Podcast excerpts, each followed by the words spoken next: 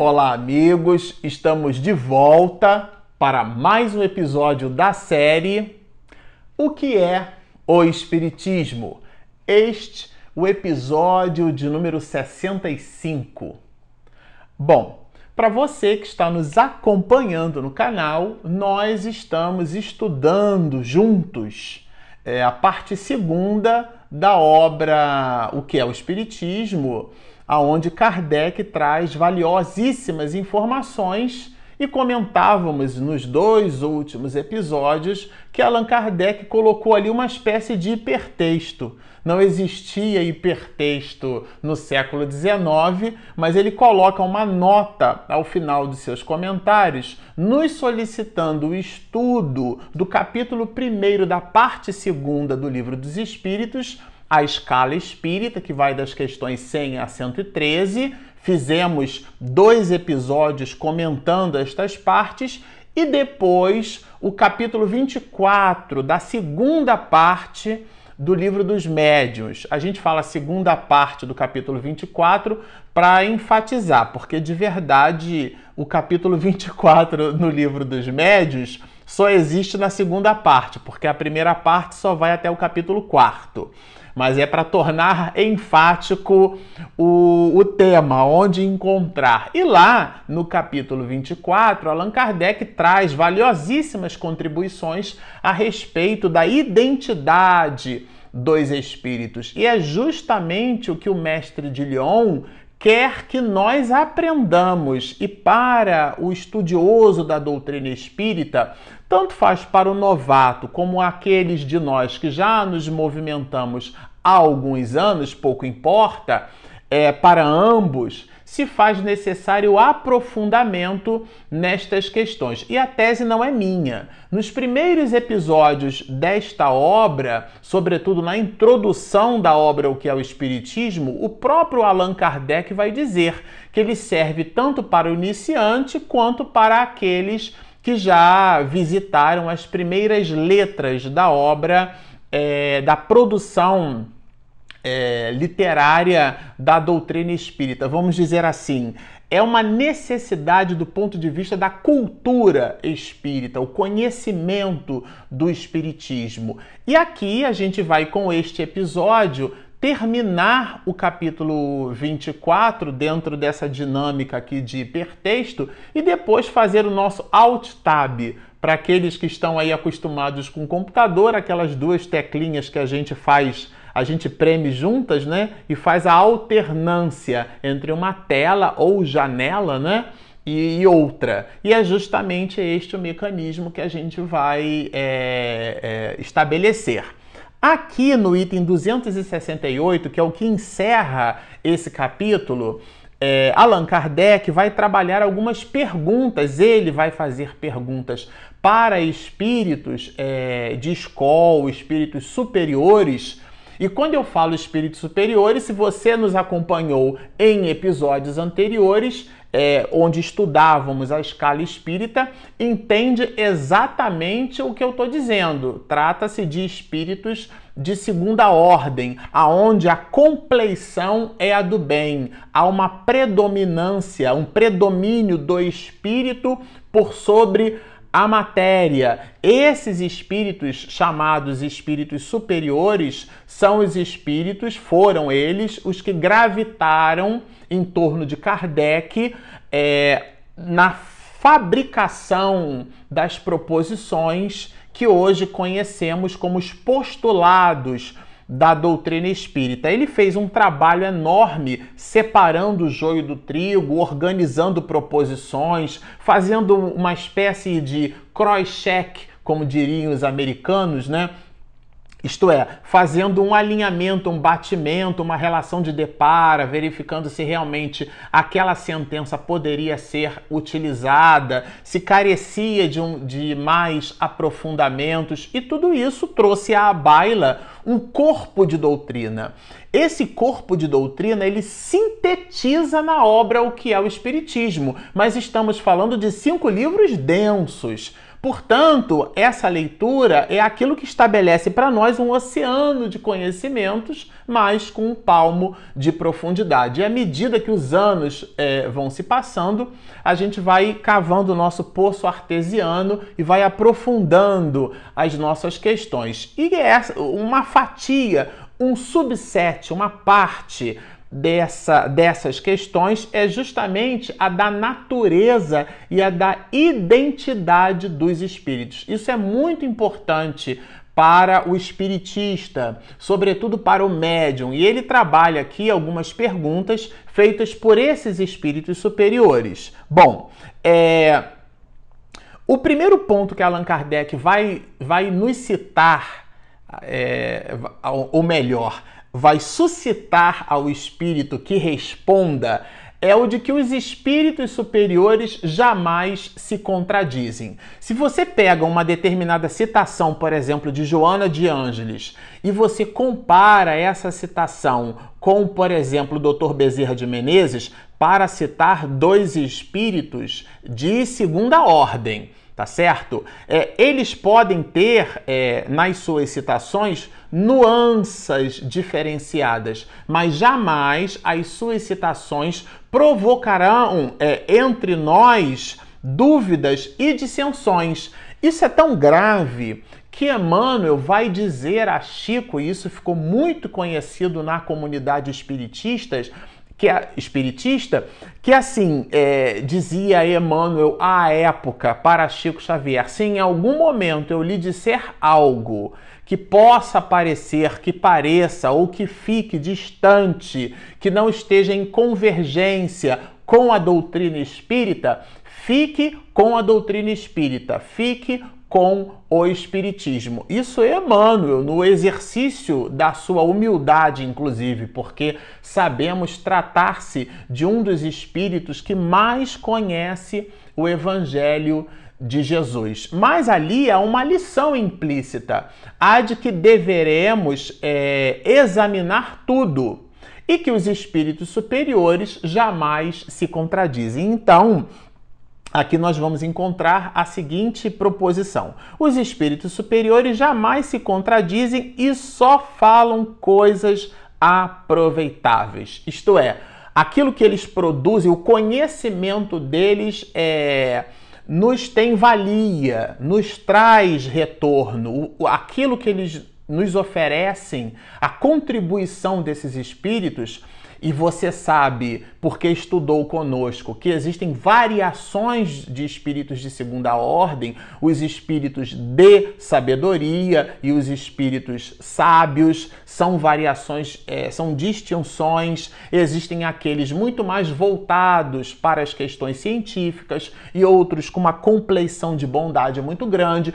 Talvez seja por isso, em cima dessa variação, que vai, é, em, em ambos os casos, sempre fornecer subsídios consistentes, a uma lógica coerente e nunca gerarão confusão no nosso processo de aprendizado, que Allan Kardec vai buscar um questionamento no sentido de nos fazer perceber na resposta uma outra lição em cima desse tema. Será que os espíritos com uma carga de conhecimento científico muito grande, né, uma elevação nas suas percepções científicas, será que esse conhecimento científico ele pode ser traduzido como uma elevação do espírito, porque às vezes a gente faz confusão.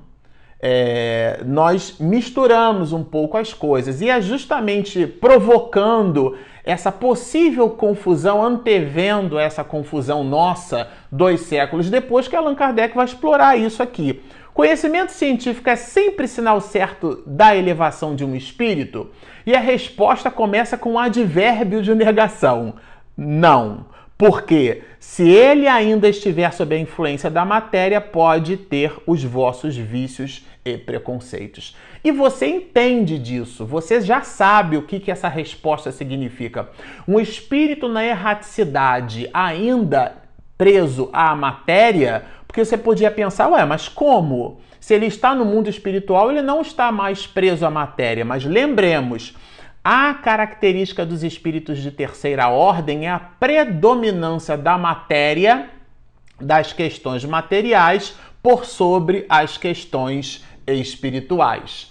Aqui a abordagem é outra. Aqui ele nos mostra que os espíritos superiores, isto é, aqueles que têm o espírito em predomínio, as questões espirituais predominam mais do que as questões materiais, nunca vão produzir é, uma informação que não possuem. E ele re resolve explorar isso. E, e o espírito que responde já começa com o advérbio de negação. Por quê? Porque o espírito pode ter muito conhecimento, mas pode não ser um espírito moralizado. Muito cuidado com isso. Um espírito com muito conhecimento pode, inclusive, perpassar pela classe dos espíritos pseudo-sábios, que pertence ao grupo dos de terceira ordem. Os espíritos é, sábios, os espíritos superiores são aqueles que têm um predomínio da natureza espiritual sobre a natureza material.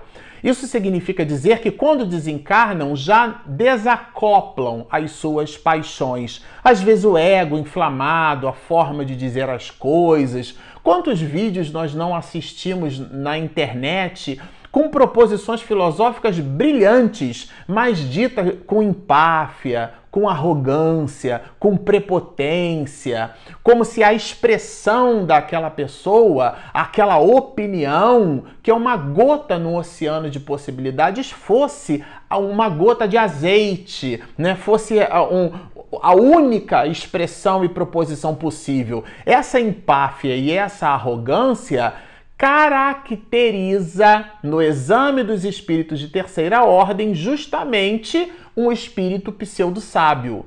Porque a humildade, o exercício da humildade, far-nos-á calar no lugar de dizer. Não é à toa que o símbolo da sabedoria é a coruja, porque observa. É, hoje de manhã, fazendo a nossa prece é, matutina, quando nós é, despertávamos, né? É, lendo um trecho para a meditação, Joana de Ângeles nos convidava a essa reflexão, é, qual seja a de calar a de ouvir sempre, mesmo que a informação que o companheiro te traga seja uma informação que num primeiro momento você já entende que você a possui, mas é muito importante porque existem aspectos aspectos da informação que eventualmente nós não possuímos. Logo e portanto, o que caracteriza esse comportamento não é a, a o conhecimento, a sabedoria, é essa perspicácia espiritual em perceber a necessidade do exercício. Então, a elevação não está é, no espírito é, é, em se comunicando, mostrar que tem conhecimento de química, de física, de geografia, de matemática, que domina determinadas proposições da filosofia, é, enfim. Isso daí é, é um aspecto, mas esse assunto é um cubo multifacetado. Essa é uma face do processo. As outras faces desse processo giram em torno dos elementos de elevação que não caminham junto com os elementos intelectuais. A gente precisa dissociar. Logo, e repito, o fato da mensagem chegar no grupo mediúnico, por exemplo, e a mensagem, quando o livro, nossa, ela vai lida e a gente, meu Deus, que coisa bacana, que coisa linda. Mas o que é lindo? Lindo é a informação científica, a informação técnica que o espírito transmite ou a mensagem que ele deposita é efetivamente nobre e augusta. Isso é, é que o livro nos convida à reflexão. E, e ele aprofunda ainda mais. Olha, após a partida dali, os espíritos, principalmente os que alimentaram fortes paixões, permanecem envoltos numa espécie de atmosfera que lhes conserva todas as coisas mais de que se impregnaram. Isto é, desencarnou, mas leva para o mundo espiritual os seus vícios e seus pendores, os seus gostos, as suas ideias e as transmite através do concurso de um médium nas suas mais variadas manifestações. E isso é muito grave.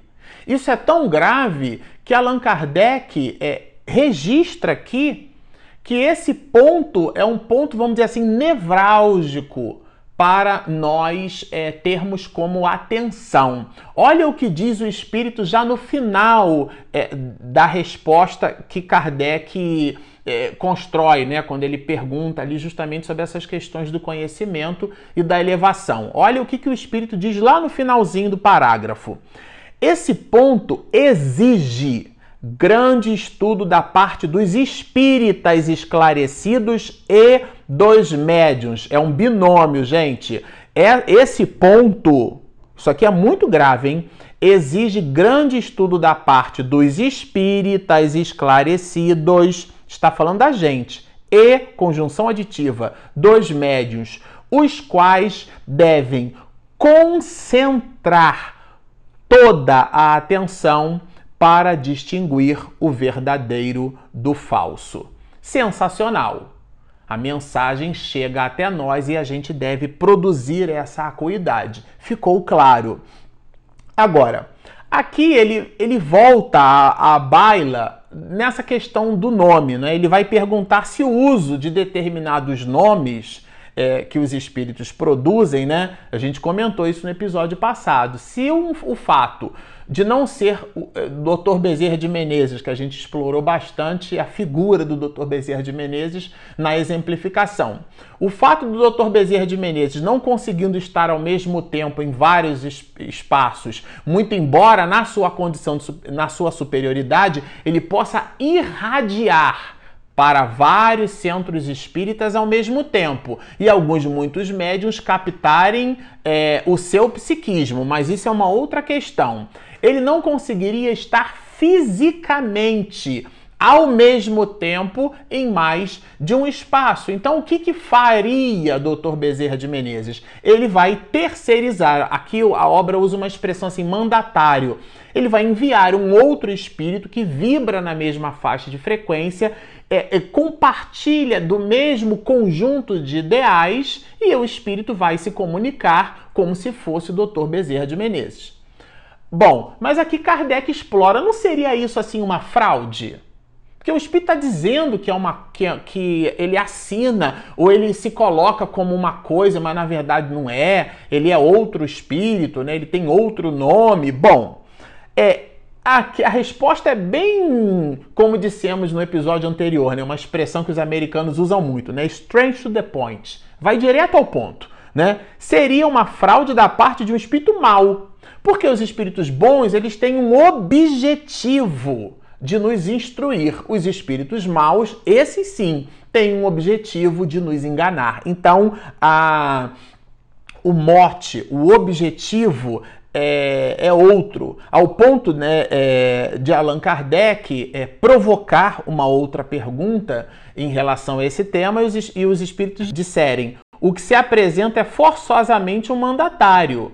Quando, porque o, quando o espírito não pode estar lá, um outro espírito, repito, do mesmo grupo, porque são por isso que nós estudamos classes e ordens, para entendermos o grau de afinidade que, que nós temos uns para com os outros. É como se um determinado musicista não pudesse estar num concerto e um outro que, por exemplo, fosse hábil em Liszt, né, para citar um, que as peças de Liszt são dificílimas, né, exigem muito, é uma virtuose muito grande, muita técnica pianística, é, e a pessoa o outro colega músico é, tivesse a mesma inclinação, o mesmo pendor, o mesmo grupo, porque são muitos os musicistas, são muitos os músicos, né? Em determinadas épocas. Bach, por exemplo, não é clássico, Bach é barroco. Então a pessoa se especializou em música barroca e provavelmente tomou Bach que é uma maravilha, é um gênio,